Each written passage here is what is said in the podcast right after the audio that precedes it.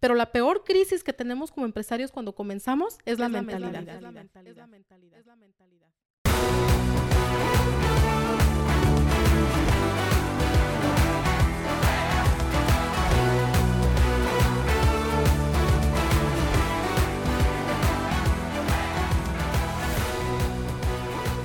Hola, ¿qué tal? Yo soy David Cervantes y esto es Sin Límites Podcast, un espacio donde tenemos conversaciones e entrevistas con personas que están haciendo algo en la industria del emprendimiento, algunos empresarios, algunos inversionistas y bueno, gente que ha tratado de crear algo nuevo, algo único y se ha aventado, se ha aventado a hacer grandes empresarios, como ya lo dije, que están teniendo sus propias compañías, que han tenido trabajadores, tienen trabajadores, tienen empresas grandes, pequeñas y medianas. Y para mí siempre es un gustazo el poder hablar con ellos, encontrar en ellos tal vez esa motivación que uno está buscando, esa inspiración que estamos buscando como latinos. Y estoy totalmente lleno de alegría porque en esta ocasión, en este podcast, es el primer episodio donde estamos entrevistando a una mujer. Así que viene, viene representando a todas las mujeres nuestra invitada de hoy. Yo estoy muy contento tengo bastantes preguntas, pero eh, bueno, no quiero empezar eh, sin antes presentarla. Voy a poner un poquito de contexto. Hace unas semanas, si, no me equivoco, en el episodio 6 o 7, entrevistamos a su esposo, Gerardo Alarcón. Y aquí vamos a ver, pero ahora el lado, eh, el punto de vista de su esposa, de, un punto de vista de una mujer, representando a todas las que vienen más adelante. Así que hoy estaremos conociendo la historia de Santana Murillo. Hola. ¿Qué tal? Muy buenas tardes o días. Siempre me dicen, no digas la hora porque no sabemos a qué hora nos escuchen, pero es el hábito de saludar. Para nuestra audiencia, estamos un viernes, la verdad tarde, son las 7 de la noche, estamos en su oficina y gracias por el tiempo y que, nos presta. No, al contrario, a usted gracias por venir hasta acá y bueno, eh, voy a dar un poquito de sobre quién es Santana Murillo, su servidora. Eh, soy originaria, soy mexicana, originaria de Michoacán, de un pueblito por allá de Michoacán, que todavía aparece en el mapa. Pero eh, he llegado hasta aquí y he hecho cosas de las cuales me siento bien orgullosa y de las cuales estoy muy satisfecha y algunas otras de las cuales no estoy tan satisfecha, pero que me han servido para aprender. Eh, soy eh, una... Ah, eh, estudiante actualmente, estoy estudiando en el Edmonds Community College, estoy cerrando una certificación en pedagogía o una diplomado en pedagogía. Tengo igual un título técnico de contabilidad, eh, he estudiado administración de empresas. Tengo eh, bastantes cursos, se podría decir que no son diplomados o carreras completas, pero que sí he tomado por un periodo de tiempo de dos o tres o seis meses. Actualmente soy dueña de lo que es Líder 777 o lo que es Sign and Print, que son, es un trademark de Sign, and Print. Y en a lo que me dedico actualmente es a apoyar los negocios en todo lo que es su estructura, desde lo que es la fundación, lo que es la planeación, lo que es el blueprint, el blueprint del, del negocio, lo que es la planeación, eh, hago eh, lo que es todo el marketing o todo lo que es la imagen de los negocios y eso es en el ámbito profesional.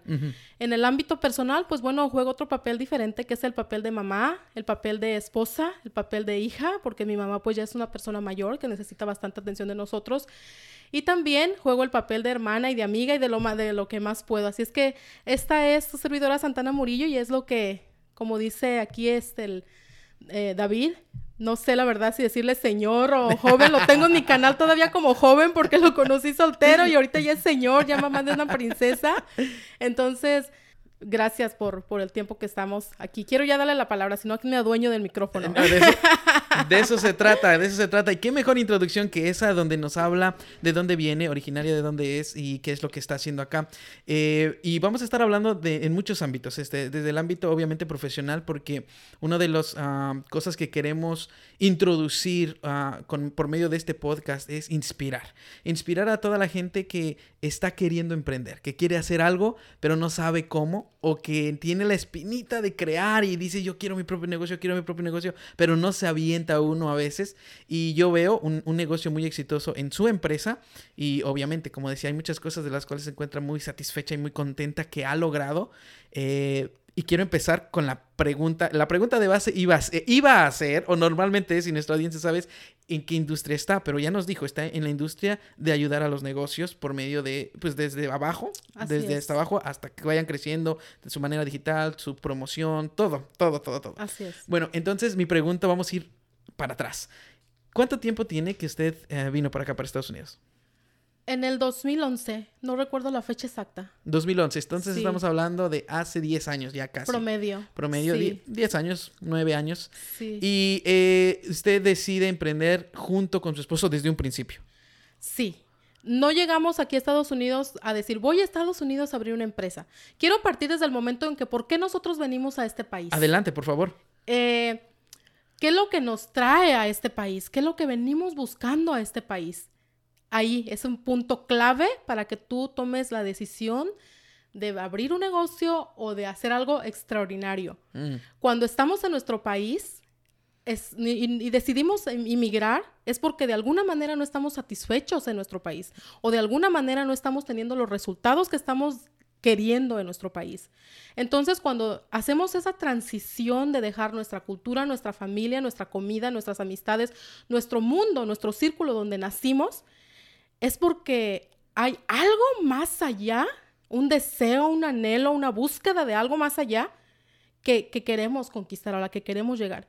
Pero ¿qué pasa cuando llegamos aquí? Y quiero, y eso quiero enfocarlo a la pregunta que usted me hizo. ¿Qué, eh, ¿Por qué está aquí? ¿O cómo- cuándo empezaron? ¿O qué vinieron? ¿O empezaron inmediatamente? No. Venimos a este país nosotros. A mí me gustó Estados Unidos por su cortesía de la gente, por la amabilidad, porque es un país muy limpio. y yo dije, a mí, yo quiero vivir en Estados Unidos por eso. No venía buscando un mejor futuro porque ya en México yo, te- yo trabajaba en un ámbito gerencial en lo que es Chevrolet. Mm. De hecho, yo la, la manera en la que yo conocí aquí era porque venía a los cursos de Chevrolet. Entonces, ah, venía por temporadas de uno o dos semanas y me regresaba. Pero a mí me gustaba mucho que estaba bien limpio y que estaba la gente, los americanos bien amables. Entonces yo dije, yo quiero vivir en ese ambiente. Y mi esposo trabajaba en Cemex Concretos, él era gerente en Cemex Concretos. Entonces, básicamente fui la que los saqué y le dije, vámonos a vivir allá. Jamás me imaginé ni pensamos en abrir un negocio, ni me imaginé lo complejo que es la vida en este país, porque nunca había quedado a vivir aquí. No es lo mismo venir de turista que a vivir. Eh, Sí, y creo que tenemos bastante gente que, eh, bueno, vaya, el bastante porcentaje de nuestra audiencia es mexicana. Eh, obviamente nuestra primera audiencia, punto número uno, es de aquí de Estados Unidos, latinos de aquí, y después los mexicanos, y bueno, tenemos un poquito más de, de- de Centroamérica, pero creo que todos los que han podido venir acá de, de vacaciones con tu visa de turista, que es Disneyland, que se van para Las Vegas, que se van para Nueva York, ven un Estados Unidos eh, muy limpio, para para empezar Sí. muy bonito. eh, lo es, la verdad lo es, pero la complejidad de vivir acá es totalmente diferente. ¿Y por qué no entramos a eso y nos extendemos un poquito? Si me lo hubiera, si me lo hubieran dicho, yo no tomo la decisión y hubiera dejado la estabilidad de allá para venir a aventurarme acá. Entonces llegamos y le dije a mi esposo, pues fíjate, vámonos para allá, mira, y que bla, bla, y gracias a Dios que mi esposo siempre ha confiado en mí, dijo, pues si tú crees que es lo mejor, vámonos. Wow. ¿Ok? Me vine yo primero y ya llegamos aquí, obvio, a rentar un apartamento. Cuando allá teníamos nuestras casas, teníamos, básicamente teníamos un salario excelente ambos, teníamos todos los privilegios y a rentar un apartamento de dos recámaras, de espacio bien chiquito, a mover a nuestra niña más grande eh, y ahora el trabajo. El idioma, boom, el primero. No hablas el inglés al 100% porque mis cursos eran en español. Y fue un obstáculo para encontrar un trabajo especialmente a nivel gerencial como el que nosotros estábamos acostumbrados. Así es que, ¿qué fue lo que pasó? Yo dije, pues necesito el inglés, vámonos a la escuela. Entré a la escuela y estaba bragging, o sea, suplicando por trabajo, porque ni siquiera conocía a nadie para encontrar un trabajo. Entonces en la escuela yo conocí a algunos compañeros de trabajo y les dije, oye, necesito un trabajo. Y me dice, bueno, dice, pues aquí tienen un board en la escuela, un, un, un pizarrón de anuncios donde puedes encontrar empleos. Y voy y eran de cook, de cocinero, de housekeeper, babysitter. Y yo así como que... Yo Na- no, nada no, gerencial.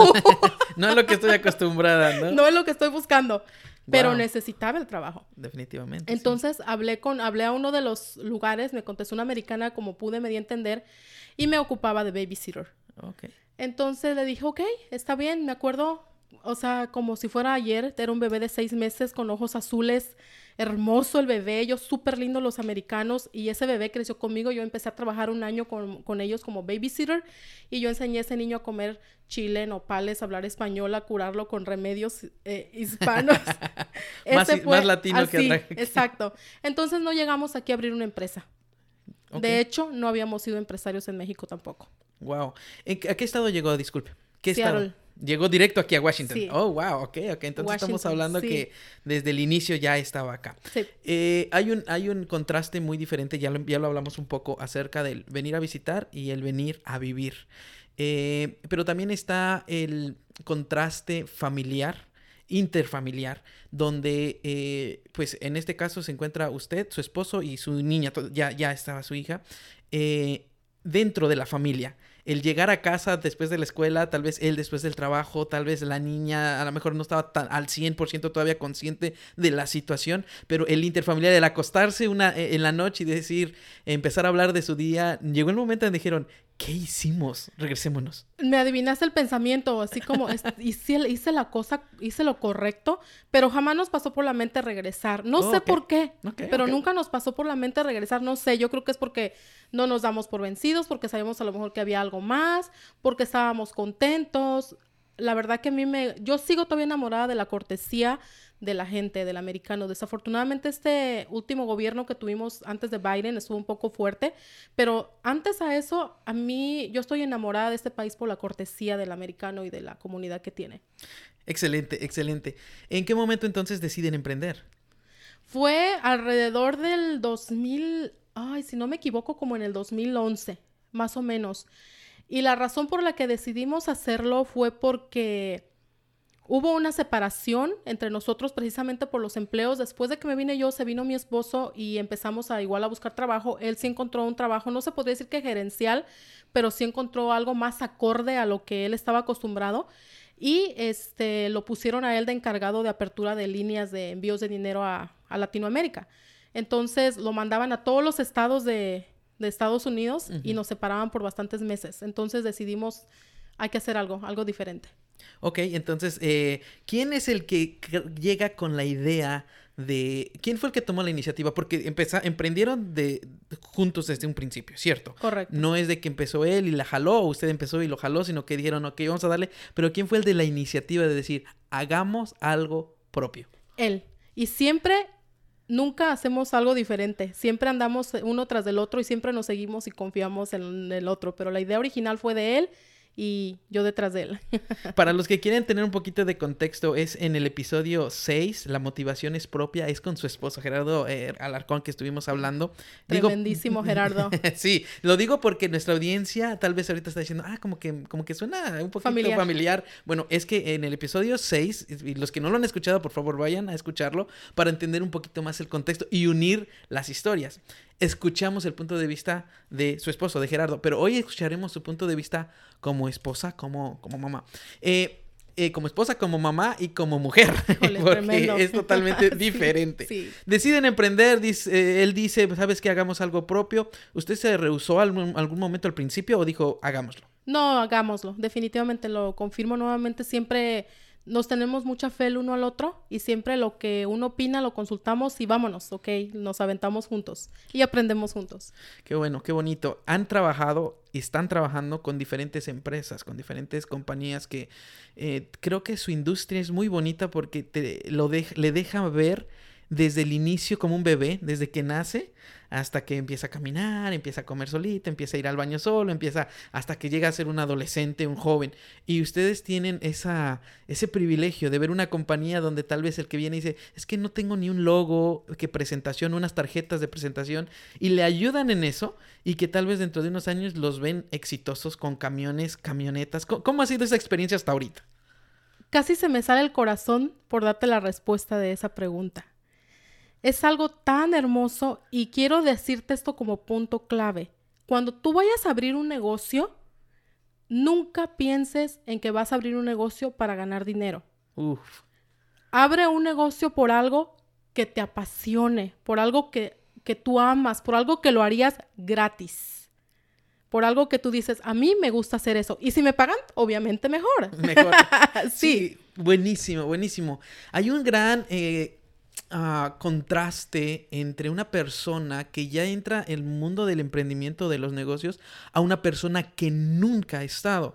Y para eso yo me voy a poner de ejemplo. Quiero abrir mi corazón aquí un poco. Antes de que yo llegara a emprender en lo que estamos ahorita, de tener algo propio, pues obviamente como muchos y como todos empezamos, era yo eh, empleado, un empleado para, para alguien más. Y, y, yo siempre veía ciertas eh, hispanos, ciertas compañías que andaban pues con su camioneta, tal vez no la, no la más nueva, no la del año, tal vez no la bien pintada, pero ahí andaban, ¿no? Jalando su, su, su, su, eh, material, eh, o llegaban a trabajar los pintores, o veía los de la construcción, hay bastante hispano en, el área de construcción o en el área de los restaurantes, y, y realmente yo decía, ay, estas personas, ¿por qué no se esmeran un poquito más? Fíjese la mentalidad de uno, ¿por qué no se esmeran un poquito más en agarrar algo mejor cuando veía yo las camionetas, por ejemplo, un poquito viejitas? Ay, ¿por qué no se...? Ya que ya tienen negocio. Para mí, negocio significaba dinero, ¿no? Ya, que inviertan en una buena camioneta, ya que inviertan en, en pintar este el restaurante, ¿no? Porque ya que inviertan cositas... Qué duro. Eh, sí, no, perdón, yo soy muy crítico. Y mi esposa lo sabe, soy un poquito crítico en, en, cosas que veo. Yo digo, ¿por qué no invierten? Cuando uno entra al, al mundo de los negocios, te das cuenta lo difícil que es iniciar. Lo difícil que es invertir en algo de cero. Si no empezaste con un buen capital, te toca, te toca, dicen por ahí, apretarte el cinturón para poder agarrar digamos, un carro para poder eh, comprar eh, eh, o empezar a, promocionar tu, tu, empresa. Y es tanto que yo digo, wow, ahora ya no los veo como que, ay, ¿por qué no se esmeran? Ahora los veo como valientes. Valientes que a pesar de que tal vez no hablan el idioma, no tienen un capital, tal vez no tienen el estudio, pero todos los días se levantan con la energía, con la pasión. La verdad que este podcast está pensado en todos los latinos. Así es, y tú lo acabas de decir, la pasión, todos los días levantarse con la pasión y vuelvo a la pregunta que me hiciste hace un momento. Ustedes trabajan con muchos negocios y tienen ese privilegio. Para mí es un privilegio levantarme todos los días y hacer algo y hablar con gente y ayudarlos y envolverme en sus proyectos y en sus negocios y, afinar esa perspectiva y esa personalidad de empresario. Y como tú lo acabas de decir, un empresario tiene una visión, tiene un pensamiento, tiene un estilo de vida bien diferente al de una persona que no es empresaria. Y por eso yo te digo a ti que estás escuchando este podcast. ¿Lo dije correcto? Correcto, sí, sí, sí. podcast. Después pasa el detrás de cámara donde sea podcast. ya lo dije mal. ¿Cuál es, ¿Cuál es la perspectiva de uno y de otro? Los que nos están escuchando y si tienes tú la inquietud de ser empresario, hazlo porque si lo tienes es porque eres un empresario. Wow. Y la perspectiva es diferente, como usted bien lo acaba de decir. Es una dedicación, es un esmero, es, es complejo, pero no es imposible. Simplemente hay que saber la estructura de cómo hay que hacer las cosas para poder conseguirlo. Dentro de esa complejidad que hablamos de ser empresario o, estar en un negocio del emprendimiento, en todo esto, ¿cuál ha sido una de las cosas complejas que se ha topado en su industria, en estos 10 años que han estado trabajando? ¿Qué ha sido eh, algo que se han topado, aparte del idioma, ya, ya lo dije un poco, pero que ha sido algo que, ay, no contábamos con esto, o, uff, tenemos que pasar esta barrera? las complejidades en un negocio son continuas, porque si no te quedarías estancado. Siempre tienes que estar innovando y las complejidades te hacen buscar soluciones. Entonces podría decirte muchas, hay una lista sin fin. Yo creo que el complejo más fuerte que he encontrado en el negocio que nosotros, mi esposo y yo, eh, hemos formado ha sido el moldear mi carácter. Y hablo especialmente de mí, como tú dices, voy a abrir mi corazón, moldear mi carácter. Mm. ¿Por qué? Porque el emprendedor va enlazado y va de la mano con el carácter. Y a mí es algo que hizo el proceso largo o ha hecho, no ha hecho ya, gracias a Dios me siento un poco mejor y estoy en el camino de la mejora, pero creo que ha hecho el proceso largo, eso. Ok, ha moldeado su carácter en el aspecto de que la hace más paciente o más agresiva en el momento de los negocios, de hacer, eh, de cerrar una cuenta? ¿En qué aspecto? El balance. Lo que tú acabas de decir, el balance, pero antes yo no sabía eso, que era, había que haber un balance y cierto carácter para cada área. Pero en el carácter personal, yo era bastante exigente y quiero quería los resultados ya. ya. O sea, empezar el negocio y ya. No hay números, no es negocio, estoy esto no es, funciona. Y eso nos causó muchos problemas. Me causó muchos problemas con mi esposo. Nos contaba una anécdota, este, Gerardo. Ya me va a sacar los trapitos al Pues él, ya lo hizo él. en el episodio No que los edita. él me dijo, déjalo. No sé si tuvo oportunidad de escuchar este el episodio con él, pero él nos contaba una anécdota un poquito este personal, porque sí, lo era. Eh, ya no tanto, porque ya está, ya, está en público. Que le sirva a alguien, ojalá. ojalá, sí. Nos podría dar su punto de vista donde dice que eh, obviamente no ve, eh, les costó, no veía números, veía que no crecía el asunto, y entonces dice, ¿sabe que esta computadora la quebró? Oh, no, no, le, le, da risa a ustedes, no, a mí no me parece gracioso. Sí, es lo que le digo, mi carácter. Y de verdad que yo le dije, nosotros teníamos puestos gerenciales, pero cuando eres un gerente, te enseñan manejo del personal, control de calidad, te enseñan el tiempo, te enseñan el manejo de un sistema pero jamás te van a enseñar sobre la fundación, sobre el mm. riesgo, sobre el proceso. Jamás en un management te van a enseñar eso. Así es que nosotros no teníamos, yo no tenía ese aprendizaje, aunque trabajaba en una de las empresas más importantes de México, Chevrolet. Sí, sí, sí. Entonces no me enseñaron eso. Entonces cuando yo me vine a trabajar y a ser empresaria, que no lo había hecho antes, yo esperaba ver estados de cuenta con miles y miles de dólares como los veía en Chevrolet. Y pues resulta que no. Estaba comparando literalmente un bebé con un... con un gigante. Un gigante, lo es. Un gigante de la industria. ¿Y qué, pasó?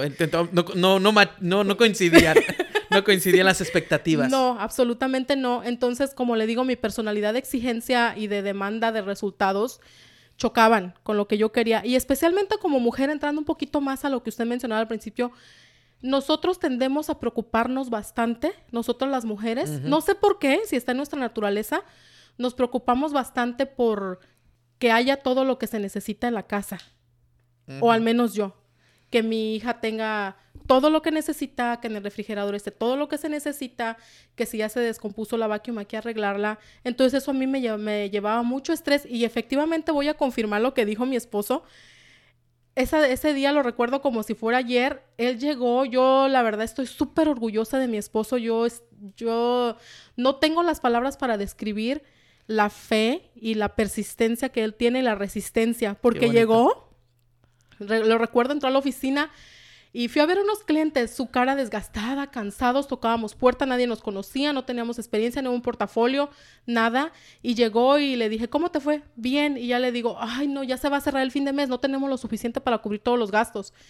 Y ella dice, no, dice, pero estoy trabajando. Eh, yo estoy trabajando y él trataba de sacar una conversación como darme esperanza. Y le dije, no, no, es que así no es, así no es. Ya estoy harta, estoy desesperada, no es posible. O sea, fue un enojo, fue, una, fue un punto de un niño cuando hace un berrinche. Sí, sí. Así, oh, así fue. Fue un punto, una explosión, like, no puede ser, ¿por qué? O sea, yo quería una, yo quería que él me diera una respuesta certera no te preocupes, pasado mañana vas a recibir un cheque de 5 mil dólares.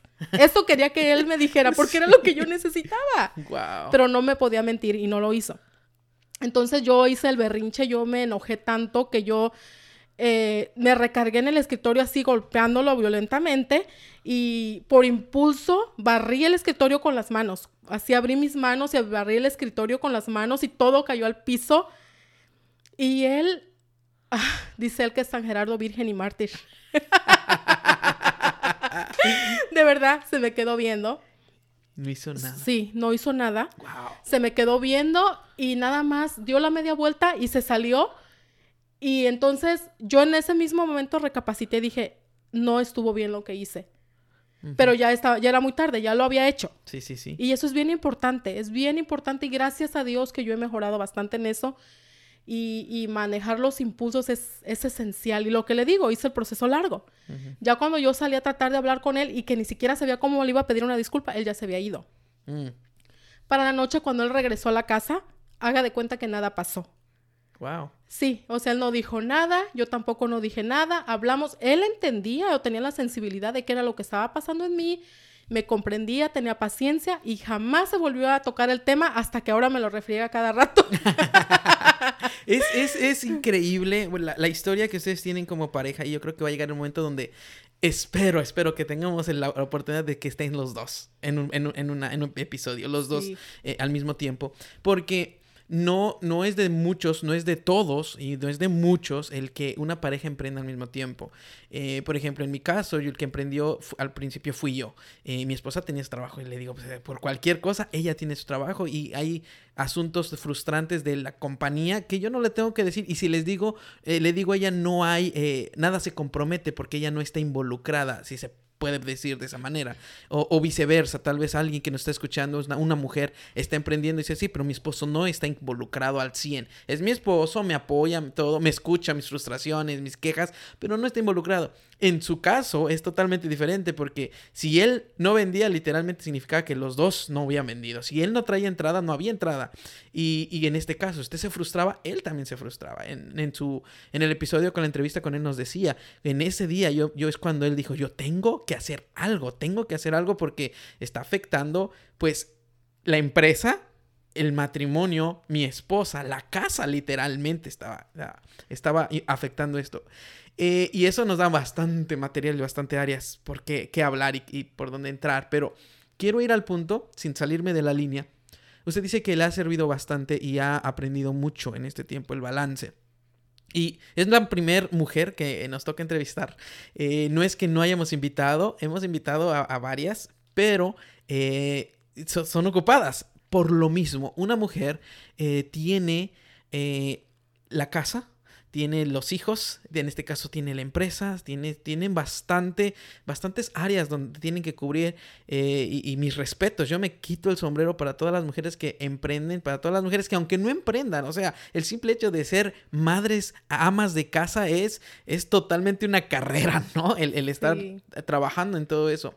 ¿Cómo ha podido balancear todo? Porque, una vez más, voy a, voy a recapitular rapidito. Es mamá, es esposa, es empresaria y por lo que no sabía y ahora veo, es una estudiante casi tiempo completo con todo lo, lo, lo que, lo que me dijo, ¿no? Está con la eh, pedagogía, tiene la contabilidad, también estudió administración de empresas, o sea, todo esto, ¿cómo lo puede balancear?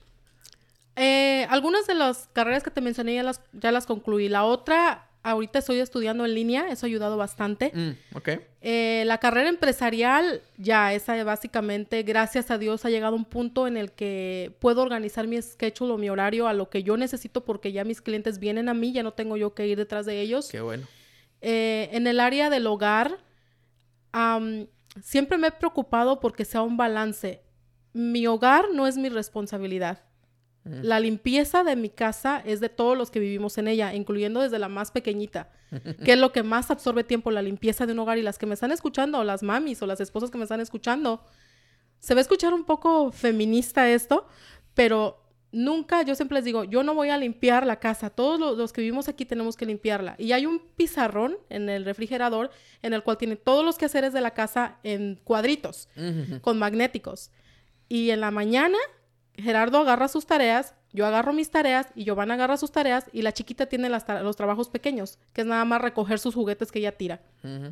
Entonces, cada mañana se ponen, cada quien escoge sus magnetos y los pone en el cuadrito de lo que va a hacer y en la noche tenemos la obligación de ponerlos para atrás para que en la mañana las vayamos y podamos variar nuestras tareas y agarrar. Así es que la casa, la limpieza no ha sido un problema.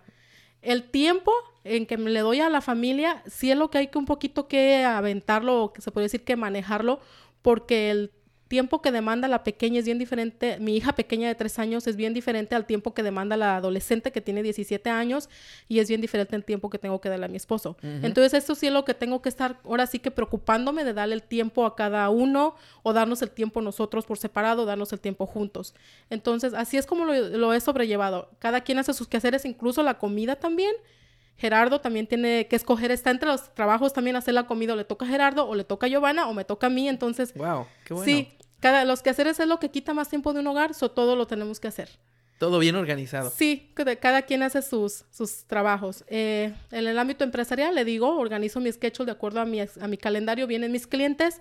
Eh, en el ámbito de la escuela, pues eso ya es mi horario, desde las 6 de la tarde ya tengo que estar ahí conectada y son básicamente como dos horas. Ahorita estoy missing algunas clases, pero están regrabadas o puedo retomarlas, así es que Está organizado en tiempo.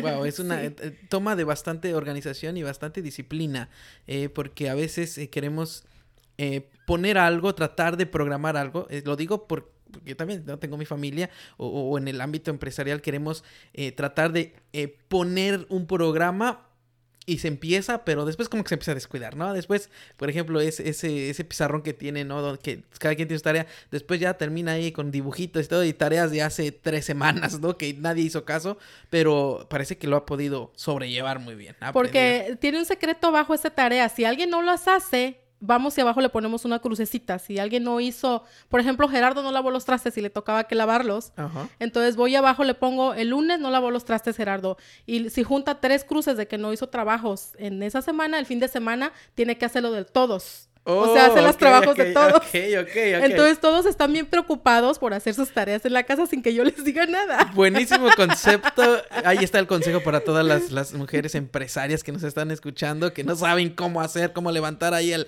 al marido, ¿no? De que no, no hace las, las, tareas. Ahí está, muy buen tip, muy buen tip. Ah, quiero preguntar, en medio de todo este, e, e, esto, una vez más, con todo el balance que tiene que llevar la empresa, cuando hay altas, hay bajas, Ah, ha llegado el momento donde ha querido tirar la toalla y decirle a su esposo, ¿sabes qué? Encárgate tú. Déjame me encargo yo de las niñas, déjame me encargo yo de, de la casa o, eh, o, realmente este, este sistema de apoyo y de equipo se empezó desde el principio. Se empezó desde el principio y se ha mantenido. He dejado de trabajar como unos dos años Mm, Dejé de trabajar no porque tirara la toalla, sino porque decidimos enfocarnos en Luna, en la más pequeña, en estar con ella, en no ponerla en un daycare o con una babysitter. Entonces me dijo él, ¿sabes qué? Tómate un descanso y quédate con ella. Y fue horrible. se acostumbra uno, se acostumbra uno. Eh, a veces tenemos un ritmo de vida como empresarios eh, wow, fuertísimo. Eh, por ejemplo, el día de ayer llegaba a la casa como nueve y media de la noche, tardísimo, eh, porque hay veces que así toca. Hay veces toca que toca eh, ganar dinero estando en casa sentados, ¿no? Disfrutando una película, pero hay veces que toca, decimos nosotros, atorarle días largos juntas, con, con, con, otros empresarios o con el mismo equipo de trabajo o con los proyectos que vienen o firmar acá, todo eso. Entonces el ritmo de vida cambia bastante y con eso también cambia nuestra las cosas que consumimos. Por ejemplo, en mi caso, yo, del David de hace 6, 7 años, no consume, o no consumía, perdón, los, el mismo contenido que ahora David consume. En su caso, ¿qué tipo de contenido consume día a día? Eh, cuando digo contenido, no sé, eh, escucha noticias o algo que va conforme a su industria, lee revistas, libros, películas este, específicas. Mi pasatiempo favorito es leer. Mm. Y sí, sí me encanta leer. ¿Y qué consumo? Consumo lo que es acorde a lo que más tengo responsabilidad. En el caso de mi hija adolescente, leo bastantes libros sobre lo que es el carácter en edad adolescente o a veces eh, he tomado algunos cursos de eso. Eh, con la pequeñita también, algunos libros por ahí que estoy leyendo con ella.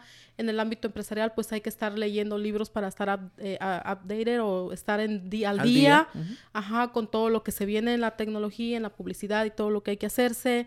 Entonces, eso es lo que, lo que, mantenerse al día nada más en lo que estamos viviendo. Sí, ok, entonces consume básicamente lo que necesita consumir para mantenerse al día en, su, trabajo y con las, con las muchachas, muchachas, ¿no? Porque ya, está grandísima. Tremenda la, tenía, Giovanna. tenía años de no verla y ahora que la vi, wow. Ya, Sí, el tiempo pasa y pasa muy rápido. Eh, ¿Algún mal consejo que le hayan dado? ¿Cuál, es, ¿Cuál ha sido uno de los malos consejos en el ámbito empresarial? Y lo digo porque existe un, ¿cómo se puede decir? Una mala fama en ciertas áreas, no en todos, eh, cuando se trata de que una mujer también trabaje en algunos lugares, ¿no? No, no en todos. Eh, por lo menos de donde soy yo, y voy, a hacer un poquito de contexto para, para, ampliar un poco la pregunta. Donde, donde, de donde yo vengo en México, la mayoría de mujeres no trabaja realmente o tener, tener trabajo por lo regular, son amas de casa o trabajan en la casa, para decirlo, decirlo de esa manera. Eh, y ya cuando viene uno aquí, por lo menos a donde nos tocó a nosotros estar, vivir, todas las mujeres que conozco trabajan, ¿no? Y decir, bueno, pues ¿por qué no tienes un esposo que te mantiene esto y lo otro? Y creo que a veces... a específicamente cuando uno tiene familia fuera de Estados Unidos, dice, pero ¿por qué trabajas? ¿No? Y llegan, a lo mejor preguntar, a lo mejor opinar está bien, pero a veces quieren darnos un consejo que termina siendo un mal consejo. No sé cuál ha sido un, mal consejo que le hayan dado. Mm, La ideología de que la mujer trabaja para mí ya es antigua. Ya ahorita Correcto. ya, ya estamos en un tiempo en el que es necesario e importante, no solo necesario que la mujer también se supere, crezca, estudie y que hagamos cosas extraordinarias. No digo que el hogar y los hijos sea algo extraordinario, lo es. Pero ya conquistamos esa área, mujeres. Ya somos las reinas de los hogares y las de la educación de los hijos, estoy segura. Pero también podemos hacer cosas más allá de eso. Entonces, para mí eso ya quedó en el pasado. Más que un mal consejo, una mala experiencia que he vivido en el ámbito empresarial es el no saber o tener un mapa trazado de cómo ser un empresario efectivo. Uf, buenísimo. El no tener un mapa, del no tener una estructura de qué es lo que debe de llevar un negocio, qué es lo que, cuál es la estructura de un negocio. Vas adivinando en el camino. Dices, voy a abrir mi negocio y dices, ok, vamos a abrir un negocio por la emoción. Todo negocio comienza por, la, por una emoción. Y muy pocos negocios tienen una planeación o tienen un cálculo o tienen un blueprint o una, un plan de negocios. Entonces yo tampoco no tenía un plan de negocios y ese fue un gran error. Y eso es a lo que me dedico ahora, a ayudar a la gente a tener un plan de negocios, a hacer una estructura de su negocio, a poner así que las piezas del ajedrez en su lugar y a comenzar la jugada al ataque cuando estamos ya emprendiendo y trabajando en la, compañía. Quiero, quiero rescatar dos puntos muy importantes. Iba- iba- íbamos a entrar ahí de, por sí, eh, pero yo este ya los tomo y quiero rescatar el primer punto que hablaba.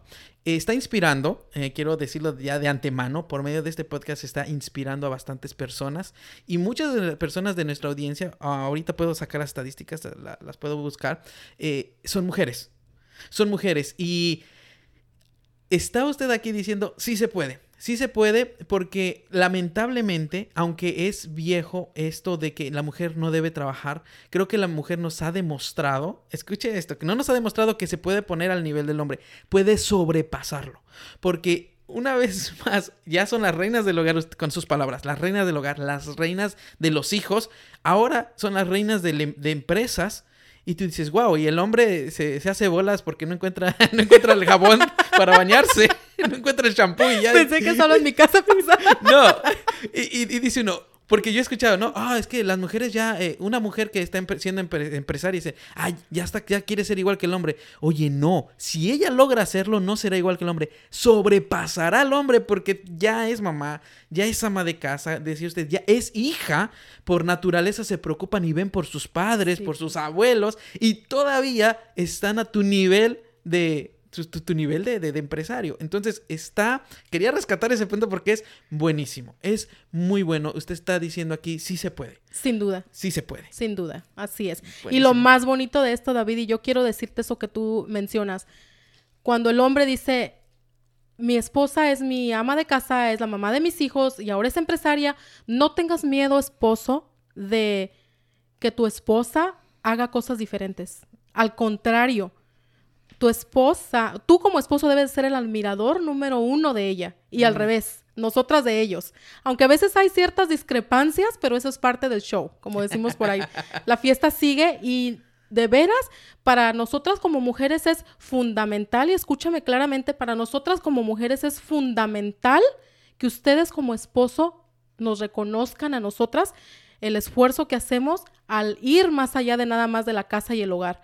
El, el plus que ponemos y escuchar de parte de ustedes, qué bien lo estás haciendo, te admiro, sigue adelante. Y yo le doy gracias a Dios, mi esposo igual.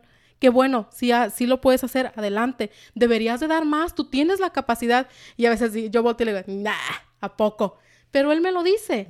Y eso es, bonito, eso es muy bonito. Y quiero que por favor, como esposos, jamás se sientan eh, una, un temor a que tu esposa te pueda sobrepasar en algún límite. Al contrario, es solamente parte de, de jugar como un equipo. Lo que somos una pareja cuando decidimos unirnos. Sí, ya no serán dos, sino uno, Yep, ¿no? Así es. Eh, el, el hombre tenemos, voy a hablar ahora un poco de, de- de nosotros, ¿no? De- de- del hombre. Tenemos la fama o la imagen, eh, ya sea por las películas, no sé, m- mexicanas, especialmente las anteriores, muy machistas, yo, pues, yo la- así las considero, eh, porque tal vez lo vimos en casa, yo no sé, pero tenemos la imagen del hombre que llega a casa después de un largo trabajo, se quita los zapatos, se sienta en el sillón, se, se pone en un- se inclina, prende la tele y me avisas cuando esté la cena, un ejemplo, ¿no? Está, está esa escena eh, o esa imagen. Con lo que usted nos viene a decir, está, está rompiendo sus paradigmas, porque me está diciendo, yo salgo con los clientes, y no tengo ningún problema con, con mi esposo, con mi pareja, porque yo también soy tan capaz como él. Pero también él llega a casa y tiene la tarea de que le tocó cocinar y lavar los trastes ese día. Y el paradigma de el hombre macho alfa que llega a casa y exige, o la mujer que se somete, no estoy diciendo que no se someta, sino estoy diciendo que rompe el paradigma de esa mujer que no sale de casa hasta que hasta el fin de semana que el esposo la lleva a dar la vuelta, sino que aquí es iguales. Absolutamente, así es, y es tan hermoso que ustedes nos involucren en sus proyectos, al menos a mí me encanta. Y a veces dice, tú podrás decir, es que no, no se puede, mi esposo trabaja en la construcción y yo no tengo ninguna experiencia, yo no lo pongo a hacer nada en la casa porque él llega bien cansado. Envuélvete, pregúntale, hagan algo juntos, el involucrarse el uno con el otro en el mundo de uno con el otro lo conecta y en base a esa conexión vienen soluciones, en base a eso vienen ideas, vienen, ok, ¿qué podemos hacer? Llegas cansado, por ejemplo, tu esposo trabaja en la construcción, no es empresario, se va a las seis, a las 6 de la mañana y llega a las 4 de la tarde nosotras, tengo algunas amigas que piensan, ay, es que él viene cansado, llegó con las botas sucias, la sudadera o la chamarra mojada, pobrecito. Está bien consentirlo, yo consiento a mi esposo y también ocasionalmente, to be honest, a veces le sirvo de comer y lo consiento y todo, pero cuenta más, a lo mejor que tú te sientes con él y le digas, oye, ¿qué crees que podríamos hacer para que tú ya no llegues así. Y si llegas así, mejor vamos a hacerlo para ti, para mí, juntos. Vamos a trabajar en la construcción, enséñame. Vamos, voy contigo a hacer painting. Vamos, voy contigo a hacer landscaping, enséñame. Vamos haciéndolo nosotros juntos. Sería hermoso, sería hermoso que tuviera ese, emprendimiento de pareja y, y hacer algo junto, involucrarse en el mundo de ellos y no resignarse a que, bueno, pues él trabaja en la construcción, tiene un salario bueno, pero pues no me puede ayudar en casa sino ver, si quieres que las cosas cambien, tienes que hacer que las cosas cambien. Wow, muy bien. Si, si quieres que las cosas cambien, tienes que ver cómo hacer, hacer cosas al respecto. Sí. Eh, decía yo que eran dos puntos que quería yo de rescatar. Ese era uno muy importante que ya lo tocamos y podemos también regresar si es que necesitamos. Pero el otro punto, usted mencionaba un empresario efectivo. Algo que, que una mala experiencia que tuvo es que no tenía un manual para ser un empresario efectivo. Eh, ¿Cuál sería uno de los tips que usted le daría a una persona que quiere aventarse? Vamos a poner un escenario. Vamos a usar nuestra imaginación. Hay una persona que acaba de abrir su empresa. Su empresa es una empresa de construcción, eh, framing, no sé, este, drywall. Eh, pero tiene apenas un mes, un mes y se aventó porque un amigo le dio el trabajo, pero ese trabajo ya lo está acabando. Y se salió de su trabajo. Y ahorita si acaba ese proyecto, pues básicamente es un empresario, sí, porque ya se aventó, pero no sabe qué pasos dar ahora. ¿Cuál sería uno de los tips para llegar a ser un empresario efectivo, como lo, dijo usted? Bien. yo te dije algo también bien importante, en un ajedrez hay muchas piezas y cuando tú vas a empezar un juego tiene que haber varias piezas e incluso cuando quieres armar un rompecabezas y ver el paisaje completo tienes que tener varias piezas y esa es una de las ah, fallas que tenemos como empresarios es que nosotros queremos hacerlo todo y no funciona de esa manera. Para contestar la pregunta más brevemente de ese empresario que ya fue y hizo un trabajo y ya lo terminó y ahora no sabe qué hacer o a dónde encontrar más trabajo, ¿qué va a hacer? Pues ya es empresario, pero no sabe cómo ser empresario. Correcto lo primero que tienes que hacer es hacer una estructura de tu negocio. Que si tú vas a hacer construcción, ¿qué vas a necesitar para hacer construcción? Lo primero que necesitas es saber qué áreas tienes de construcción framing o drywall, quién es tu cliente potencial, cómo vas a llegar a ese cliente potencial y qué herramientas vas a utilizar para llegar a ese, a ese cliente potencial. ¿Cuáles van a ser las rutas para llegar a ese cliente? ¿Vas a llegar con él directamente de persona a persona? Contrata vendedores. Contrata vendedores y págales un porcentaje de comisión o un salario y manda a los vendedores a tratar con tu cliente. Es importante que selecciones el personal que va a trabajar contigo. ¿Vas a llegar a ese cliente potencial por medio de la de manera virtual o por medio de las redes sociales? Ok, crea tus plataformas y tu imagen en línea, crea tu brand. Solo por contestar una, dos de tus estrategias de la pregunta que me hiciste, pero es solamente parte de. Sí, sí, eh, creo, lo dijo, es, esa parte la dijo, no puedo hacer haberse dicho mejor. Es como un ajedrez que necesita estrategias y partes importantes.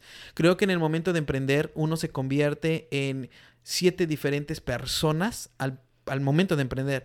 Cuando uno es ah, trabajador, eh, hace su, su, su, labor, su trabajo, decimos aquí poncha o eh, se hace el clock out y vámonos, nos vemos mañana. Cuando uno es emprendedor, te encuentras que eres el que hace el trabajo, el que cotiza el trabajo, el que programa todo, si se puede, se puede poner de esa manera, eh, hace el advertisement del trabajo, se, termina siendo un vendedor, es diseñador, es el trabajador, es el cobrador, es el, es el que hace todo. Y a veces tenemos yo quiero decir que a lo mejor es, eh, eh, no sé qué es lo que nos detiene, no sé si es el miedo a decir, bueno, si yo quiero ser, ser empresario y no soy, no puedo ser el, mismo que, que, está creando el logo y el mismo que va a, agarrar la, la, pistola de los, de las, uh, nails, ¿no? de, los clavos, perdón. No puedo ser el, el mismo. Y yo no sé si es miedo tal vez a que a que no pueda uno, a que no vaya a triunfar, a que no la vaya a hacer. Y, por ese miedo de dar el siguiente paso y decir, voy a contratar a alguien que haga el advertisement, que me haga eh, tarjetas, voy, voy, a contratar a alguien que sea el vendedor, voy a contratar a alguien que me haga el trabajo. Creo que a veces ahí nos encontramos estancados, muchas de las veces. Y nos encontramos, sí siendo emprendedores, pero estancados en un mismo, en un mismo nivel, tal vez. Claro, es lo que tú acabas de decir, es el temor a veces. Y a veces puede ser el temor, a veces puede ser que no hay los recursos. Que el empresario a veces, como tú dices, empezamos de scratch, de, de cero. cero. Entonces no tenemos los recursos para estar pagando aquí y allá. Pero déjame decirte que cuando tú verdaderamente quieres hacer algo y de verdad lo anhelas y de verdad lo buscas, no te quedes sentado ni tengas miedo. Busca, genera, llega la gente adecuada que te va a regalar lo que necesitas. En serio, o sea, llegan, se abren las cosas como por arte de magia, por bendición, le decimos los que creemos en el Creador, por bendición llegan las cosas a ti, se abren las puertas, o sea, las cosas se dan. Yo tengo clientes que vienen aquí y se sientan y me dicen, quiero hacer este negocio, tengo esta idea, pero no tengo las finanzas. Y como a mí me apasiona lo que hago, yo le digo, vamos haciéndolo. Cuando vengan tiempos mejores, vamos viendo cómo vamos trabajándolo. Como llegan clientes potenciales también que me dicen, yo necesito esto y eso y no me importa lo que me cueste, hazlo. Wow. like, that's my client. I want more. Quiero más de estos clientes. Entonces, tú puedes ser ese, esa persona que eres un emprendedor y que a lo mejor dices, no tengo el capital. No tengas miedo. Simplemente pídele a tu creador, créelo en ti de que vas a encontrar el recurso, de que vas a encontrar lo que necesitas y se va a dar. Pero definitivamente necesitas tener una estructura de tu negocio. Y quiero agregar, no sé si es una pregunta posterior, porque creo que ya casi nos está acabando el tiempo, ¿verdad? No sé. Ahí vamos, sí, estamos bien. Ay, no quiero que luego me digas, ya nos vamos a ir y quiero agregar esto. Hemos estado hablando sobre por qué es importante ser empresario, cómo las mujeres jugamos un, aspecto y multifacético en, la, en el hogar y en, en la empresa y en abrir un negocio, pero quiero hablar, si me lo permites, cuáles son los privilegios de ser un empresario. Oh, buenísimo, por favor de verdad que puede escucharse complejo, lo acaba de decir David, son varios sombreros los que tenemos que ponernos, puede escucharse retador, puede escucharse difícil, pero el privilegio de ser un empresario es multifacético y solamente por decirte uno de ellos es el tiempo. Mm. El tiempo no tiene retorno. El tiempo y las horas que tú vivas haciendo algo en lo cual tú tienes que regalar o entregar parte de tu vida por un salario que solamente te permite sobrevivir y ahorrar un porcentaje mínimo, no es vida. Mm. No es, no es yo creo que lo que buscamos o lo que la gran panacea o lo que todos codiciamos. Cuando nosotros eh, somos emprendedores, podemos manejar nuestro tiempo, podemos manejar nuestras nuestra, nuestra agenda. Podemos vivir momentos tan especiales con la gente que amamos, con nuestros hijos, con nuestras esposas, con nuestros padres, con nuestros hermanos. Elegir dónde queremos estar y dónde no queremos estar. Y ese tiempo nadie te lo va a quitar porque ese tiempo ya es tuyo. Y cuando tú estás como emprendedor y que ya hiciste un trabajo y que lo hiciste bien hecho desde el principio, puedes darte ese privilegio de decir, mi compañía está trabajando, apliqué, implementé un sistema que está funcionando y puedo y decido darme el privilegio de pasar el día con mi hija o de irme a hacer un día de campo o de irme de vacaciones una semana. Eso ya es un gran privilegio, el decir, esta semana o este año me voy a ir de vacaciones por dos semanas a Hawái o me voy a ir a, a cualquier parte que tú decidas irte. Ese es otro privilegio de ser empresario. Quiero dejarles a mis hijos un legado de que ellos también ya no vayan a trabajar por intercambio su dinero, intercambio de su tiempo por dinero. Es un legado que ya les vas a dejar a tus hijos. Ese es otro regalo de ser empresario. Quiero ayudar a otros a que también pongan un plato de comida en su mesa, ser proveedor de otros también, de otras personas que son parte de mi equipo y de mi compañía. Eso es un privilegio de ser empresario. Son tantas las cosas tan hermosas que te ofrece el, el privilegio de ser dueño de tu negocio. Así es que no lo dudes. No lo dudes, buenísimo. Eh, me encanta eh, que haya entrado a esa parte acerca de los privilegios, eh, los beneficios de ser un empresario, porque creo que son incontables. Y, pero tocó el, creo que el más importante, para mí, para mí el más importante, que es el tiempo. El tiempo no regresa, el tiempo se va, se, se, se esfuma como agua entre las manos, ¿no? Realmente es, es valioso y uno decide, uno decide qué tanto este, invertir en ese tiempo y con quién invertirlo. Hay momentos, sí, es complejo, sí, hay momentos que como, como empresario o como una persona que está siendo emprendedor o emprendedora, eh, tiene que pasar ese Creo que es importante, creo que es necesario pasar por ese tiempo donde todos están descansando y tú estás trabajando. Porque pasa, pasa donde los trabajadores dicen, bueno, hasta mañana, jefe, hasta mañana, y se van y tú tienes que terminar el reporte del mes, hacer el inventario del año, no sé, y dices tú, ay, si no fuera el emprendedor o el empresario, no estaría aquí, te estuviera durmiendo. Pero también el beneficio es que cuando todos están trabajando, tú puedes decir, hey, estás generando dinero, voy y me tomo un tiempo con mi familia. Claro. especial. Claro, elegimos nuestros tiempos. Qué bonito, qué bonito es eso, qué bonito es eso. Eh, decía, y, vamos a regresar un poquito acerca de cuando alguien comienza pero no tiene los recursos. Creo que esa es la historia de muchos. Creo que es la historia de muchos porque somos muy pocos, eh, o son, iba a decir somos, pero yo no fui uno de ellos, son muy pocos los empresarios que, a, que ahora están, que empezaron con un capital grande eh, valga la redundancia, como este, el, último presidente que tuvimos, ¿no? Que dijo, oh, yo empecé con un pequeño préstamo de un millón, ¿no? Así como que, oye, dame ese préstamo también y verás que también hago algo. Ya, ya sería el colmo que no hayas hecho nada con ese préstamo, ¿no? Pero eh, creo que muy poquitos nos identificamos en el momento de comenzar algo, de decir, bueno, Estuve ahorrando 10 años, 5 años, tengo un buen capital, 50, 60, 100, 200 mil. ¿Qué, ¿Qué, negocio puedo emprender? No, no digo que no los haya, para mí que sí ya los ha de haber, pero creo que la gran mayoría, especialmente de nosotros como hispanos que no tenemos ese... Ah, no fuimos educados tal vez en el ahorro, ahorro, ahorro para emprender algo. Eh, empezamos a decir, hey, sí, soy bueno en hacer esto, voy a hacer un negocio de esto, hagámoslo. Y como dice, viene la emoción, viene el, sí, sí, sí, hagámoslo y empieza a compartirlo. Y, más, si el primero que, la primera puerta que toca se abre y tú, no, buenísimo, esto está bien fácil. Y te das cuenta que te metes y dices, oye, no tengo ni para tres meses si esto no alcanza, no, si no alcanza. Sí, correcto. Entonces, el capital es muy importante, pero aún así usted estaba diciendo, si no tienes capital, no tienes los recursos, aviéntate porque la actitud, la actitud mueve grandes cosas. La actitud hace que, usted lo decía con esas palabras, ah, lleguen las bendiciones y no sabes ni cómo pasaron. ¿Tiene alguna experiencia que haya pasado, eh, eh, ya sea con su empresa, con algún, em, eh, algún cliente suyo, dueño de negocio, que a lo mejor estaba ya, sabes que creo que se va a cerrar este asunto y de momento no sé, llega la gallina de los huevos de oro. Sí, de eso sí te puedo contar muchas. Ah, por favor, una, una, que se le venga a la mente. Muchas.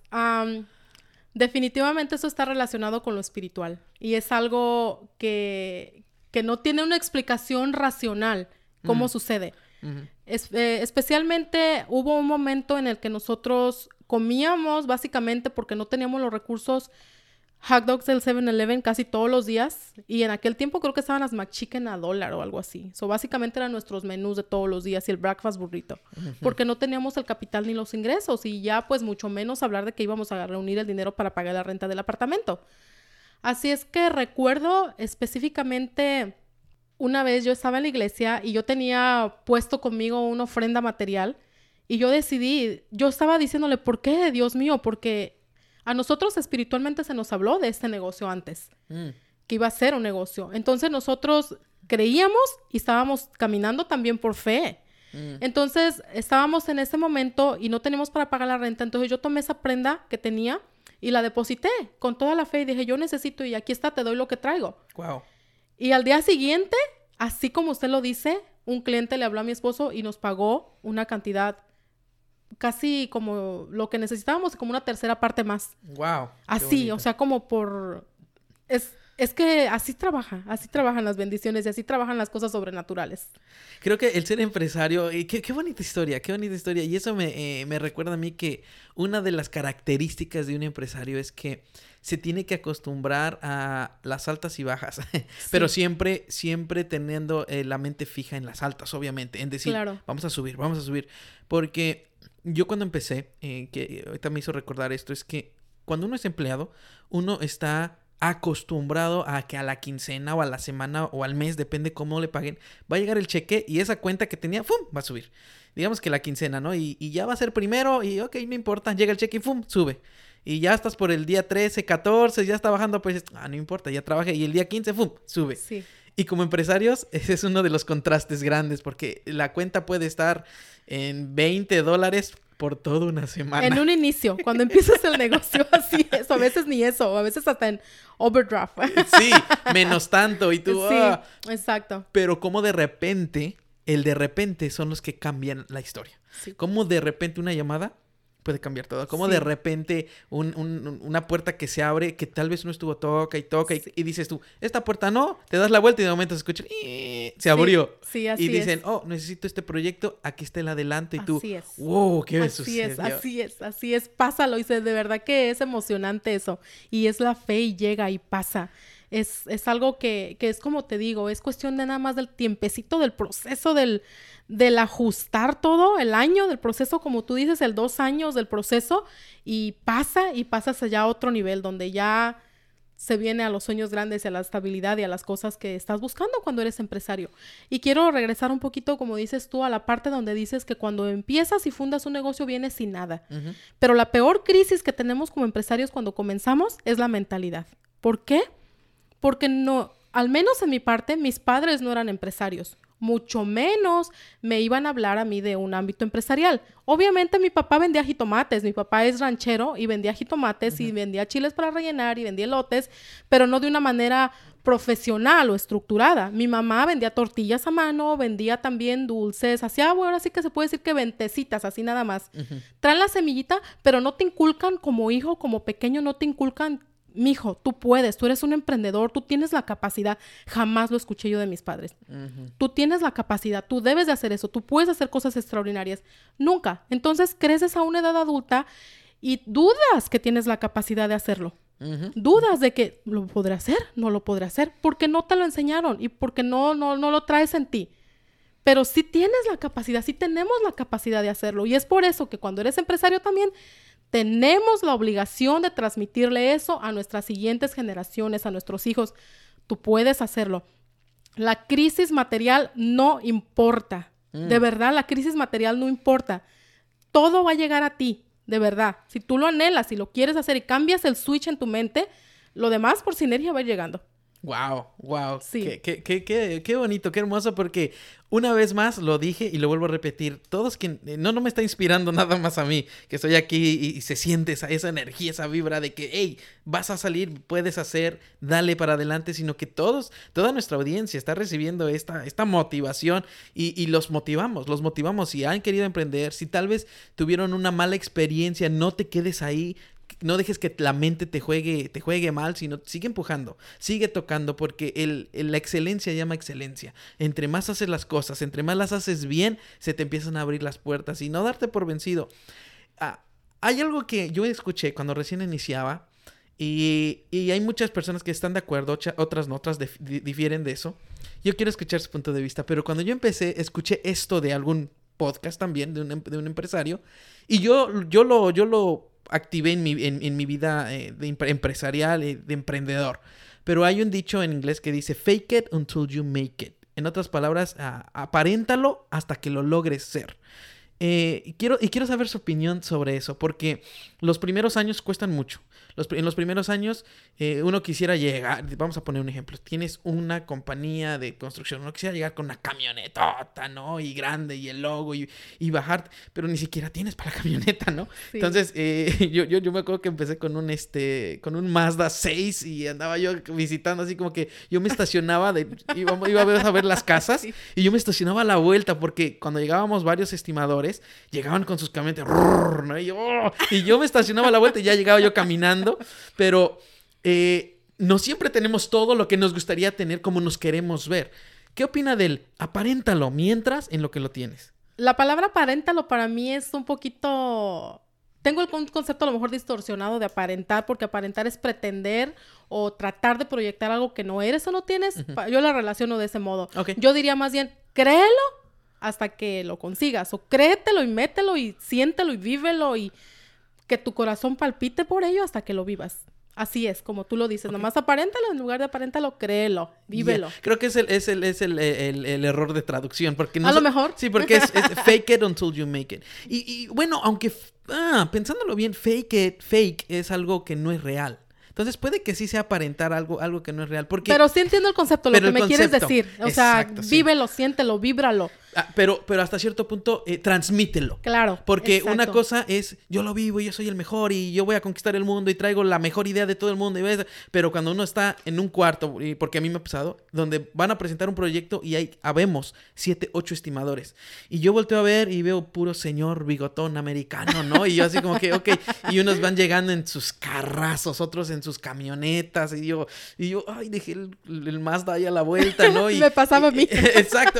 entonces pero, pero si tú te la crees, si tú te la crees y te paras ahí y, levantas la cabeza, ¿no? Y aunque por dentro te estés muriendo de, la inseguridad, la inseguridad nunca está acá, nunca. Ay, no. Y bueno, empezamos con este proyecto, está este, tenemos el budget de tanto y que esto y lo otro. Y tú te dices así como que bueno, y metes tu tarjetita, ¿no? Ahí y que bueno, a ver lo que Dios diga. Y cómo es que muchas veces el, el eso, el creértelo a ti, tú dices, ¿cómo me seleccionaron a mí? Habiendo tantos, me seleccionaron sí, exacto, eso ya es un privilegio y eso, eso, fíjate bien lo que tú acabas de decir, eso, eso encierra un secreto, David. Eso que tú acabas de decir, el estar en una, en un room, en un cuarto donde hay competidores, como tú lo acabas de decir, y la confianza en ti mismo, lo sientes, lo vives y cuando estás específicamente cerrando una venta, y lo digo para los que son empresarios y quieren abrir una empresa, cuando estás cerrando una venta, Olvídate de que no tienes secretario, olvídate de que no tienes tu computadora, de que tu carro no sirve, de que se apagó. Olvídate de eso. Sí. Sí, o sea, tú enfócate en que voy a cerrar esta venta, soy bueno en lo que hago, sé lo que estoy haciendo y sé que lo que por lo que vine aquí y vine por ese trabajo y es para mí. Y si ese proyecto y si ese este trabajo es para ti, es para ti, te lo vas a llevar. Entonces, la confianza en ti mismo, eso que tú acabas de decir, y me hablaron y me lo dieron, y ahí juegan varios factores. ¿Por qué te lo dieron? ¿Por qué te eligieron entre los siete bigotones?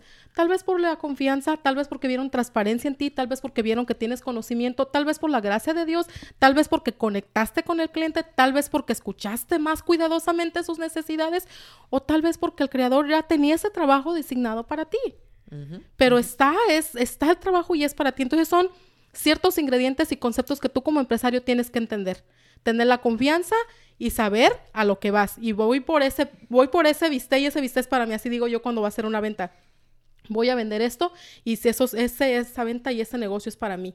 Así voy pensando y ese negocio es para mí. Y los clientes yo creo que sienten esa seguridad y les transmito esa, esa a lo que voy.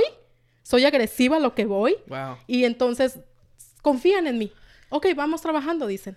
Qué bonito. Y creo que es importante el, que no se pierda eso aún a pesar del tiempo. Porque, vamos, vamos a, a, ponerlo esto. Hay una gran ventaja en el novato. Y la, la, ventaja que tiene el novato, pareciera que no hay ventaja, pero hay una ventaja en el novato, el primerito, el que está entrando una vez más a esta sala donde está, hay varios competidores y tú estás entrando. Y la ventaja del novato es que le va, va a ir con todo porque no tiene nada que perder. Porque es la, tal vez la primera vez, entonces va a ir súper enfocado, va a ir, eh, va a escuchar todo hasta el más mínimo detalle, va, va, va, con una actitud y, tal vez sí con nervios, tal vez sí con inseguridad, pero al mismo tiempo, oh, y, tiene muy presente, tengo que tener una buena presentación, tengo que eh, ir bien vestido, tengo que leer bien, yo no sé. Eh, y tal vez a los que ya han ido ahí y están acostumbrados de que, ah, lo hacemos cada mes, venimos a estos, ya llegan así como que, ah, a ver a qué hora se acaba y si lo ganamos bien y si no tenemos otros proyectos. Entonces, muchas de las veces dicen, no, este se veo enfocado, le interesó nuestro proyecto, démenselo al novato que no saben que es novato. Claro. Pero que no se pierda eso. Porque si no, tarde que temprano, en unos años, tú vas a ser como los demás. Ah, ya, me recuerdo cuando vine aquí, ¿no? Pero ya llevo. Y, que, y se pierde la magia y como decías, de la agresividad de decir yo voy por ese visto. Claro, exactamente así es. Y eso, eso pasa nada más si se da cuando estás apasionado por lo que haces, mm. cuando te importa. Cuando no te importa, cuando ya pierdes interés, ya es hora de que te muevas a otra empresa o a otro lugar. Wow. Ya es hora de que dejes de hacer eso porque ya se acabó el entusiasmo. Ya no va a funcionar. Entonces ese entusiasmo para que tu negocio sea efectivo es otro ingrediente, es mantener la chispa encendida, mantener lo que te gusta hacer, lo que te apasiona. Wow, ¿qué es lo que lo mantiene motivada a usted? en el ámbito de, seguir con la empresa. Era la pregunta, ¿personalmente o empresarialmente? Empresarialmente. ¿Qué es lo que me mantiene motivada? Trabajo con los negocios y hago míos los negocios. Por ejemplo, ahorita estoy trabajando por decir un nombre y lo va a hacer publicidad, Four Seasons Exteriors. Ellos hacen construcción y esa compañía empezó desde la registración de su negocio. Tienen siete camionetas actualmente, ya están trabajando como subcontratistas. Empezó el papá, el papá era muy bueno en hacer la mano de obra, tenía un hijo que acababa de salir de la high school y yo le dije, yo te voy a enseñar a hacer un plan de negocio, hicimos la estructura y su hijo de la high school lo puso en mis manos. Wow. Ahora su hijo es el manager de la compañía y yo he visto que esa compañía ha crecido y cómo ha avanzado y el logro es mío. Sí me explico, o sea, no es que sea ególatra, pero es una satisfacción. Claro. Y es lo que me mantiene motivada a mí, el que ellos estén contentos, que les vaya bien, que vayan creciendo, que sigan confiando en mí, que me hablen. Y no todo es color de rosa, ¿eh? También hay clientes insatisfechos y hay clientes con los cuales no conecto y hay clientes que no son para mí y que son para alguien más y es justo. Todos tenemos la necesidad y hay clientes con los cuales no vamos a hacer clic. Pero es parte del proceso. Pero a mí lo que me mantiene motivada es eso, el hacer tu negocio, mi negocio. Y cuando hablo con mis clientes y me dicen, oye, ¿crees que debería de entrar mi negocio en todas las plataformas eh, de las redes sociales? La pregunta, ¿qué tan bueno eres para la tecnología? ¿Vas a hacer la administración tú del management de todas las redes sociales? no soy tan bueno. Vamos a empezar por una red social para que poco a poco vayas aprendiendo y vamos haciéndolo de este modo. Así nos puede ir mejor. Entonces nunca le abro, puedes hacerlo mejor, debes hacerlo mejor, sino digo, vamos, tu negocio es mi negocio, podemos implementar esto. Soy parte de su equipo. Me convierto básicamente como en su empleada porque soy parte de su equipo de trabajo pero al mismo tiempo soy independiente y trabajo con todos. Una pregunta, y esta pregunta ya es más personal. Eh, bueno, es en el, es en el ámbito de, de, su, de su compañía, pero es directamente para la compañía. Eh, ¿Ya ustedes este, promocionan o trabajan pues para personas fuera del estado o todo es local? No, trabajamos en todo el país.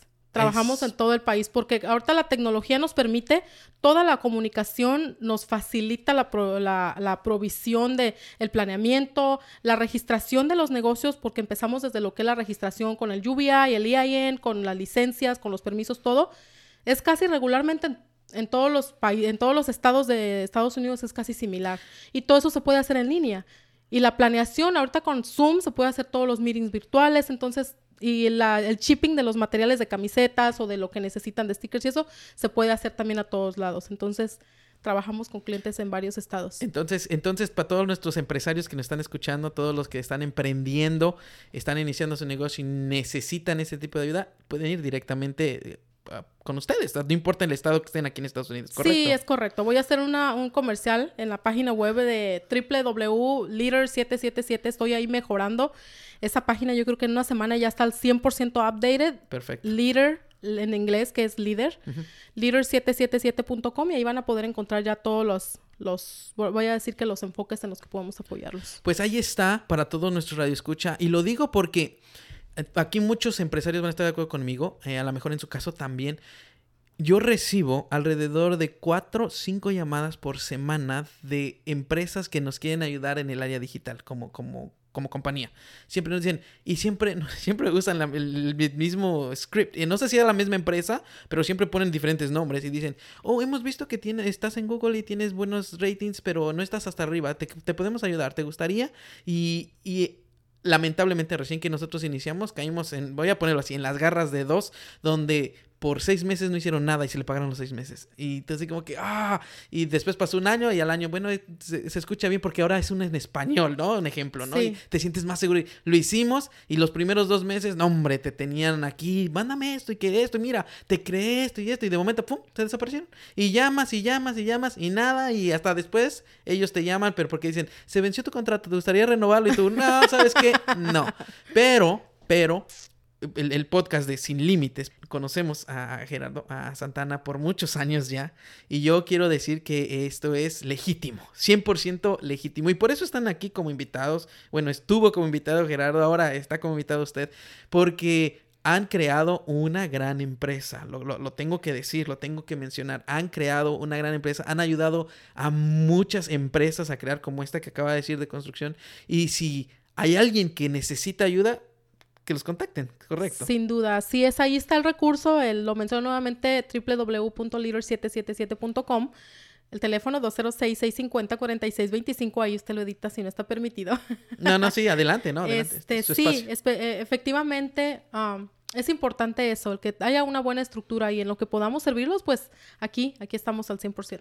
Bueno, pues muchísimas gracias. Sé que su tiempo es muy valioso como una vez más como mamá, como, como esposa, como empresaria, eh, pero que nos haya prestado esta hora, realmente, bueno, más de una hora, realmente vale mucho. Eh, se lo quiero agradecer y un último mensaje para todos nuestros eh, fieles oyentes. Nada más agradecerles el tiempo también que se dan de escuchar este podcast y todos y que todo lo que usted está trayendo esa experiencia y todo aporta y que lo sigan ahí escuchándolos todos y sobre todo que lo compartan para que podamos ser una comunidad que sigamos creciendo de empresarios, imagínense. Gracias, sí, estaría excelente, lo está. Estamos creciendo y bueno, gracias por estarnos escuchando, gracias por compartir, por eh, mandar estos eh, episodios a aquellos que tú sabes que les va a interesar. Así que síganos en, las diferentes plataformas, en Apple Podcasts, en Spotify, que son las, las, las que más nos escuchan, pero sigue compartiéndolo por favor. Eh, recuerda que tratamos de traer nuevos episodios todos los lunes trayéndote valor, trayéndote esa, esa chispita que va a encender algo, trayéndote motivación, trayéndote las historias de personas que han creado, han iniciado algo y que ahora están tocando tocando el éxito hasta cierto, hasta cierto punto, de cierta manera, viendo resultados muy positivos, siendo muy efectivos. Así que por el momento es todo. Mi nombre es David Cervantes. Recuerda que esto es Sin Límites Podcast y nos estamos escuchando hasta la próxima.